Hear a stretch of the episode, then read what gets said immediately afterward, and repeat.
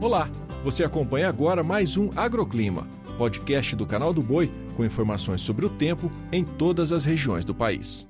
Olá para você que está chegando no Agroclima. Sou Dília Marques e trago a previsão do tempo desta terça-feira. As chuvas intensas e temporais atingem boa parte do centro-sul do país. No sul, as áreas atingidas são o setor norte. E olha só, em Santa Catarina e no Paraná, a chuva aparece com forte intensidade durante o dia, com presença de trovoadas, principalmente em Foz do Iguaçu e Florianópolis.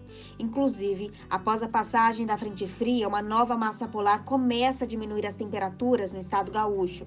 No centro-oeste, um cavado traz chuva em grande parte de Mato Grosso do Sul e na metade oeste de Mato Grosso. A chuva começa na madrugada no interior sul-mato-grossense e avança para a região central, podendo vir com trovoadas e chuva intensa.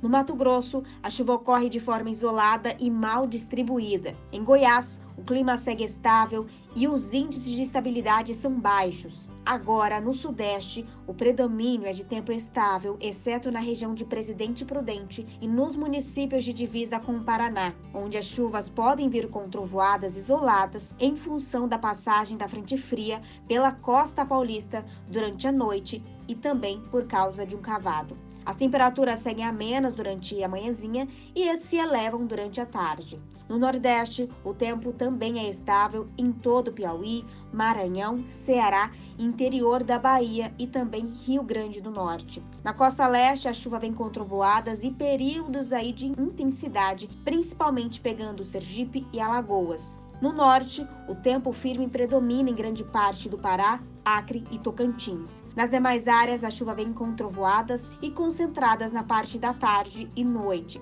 As temperaturas são elevadas em toda a região. O agroclima pode ser acompanhado também na programação do Canal do Boi e em nosso portal, o sba1.com. Até a próxima!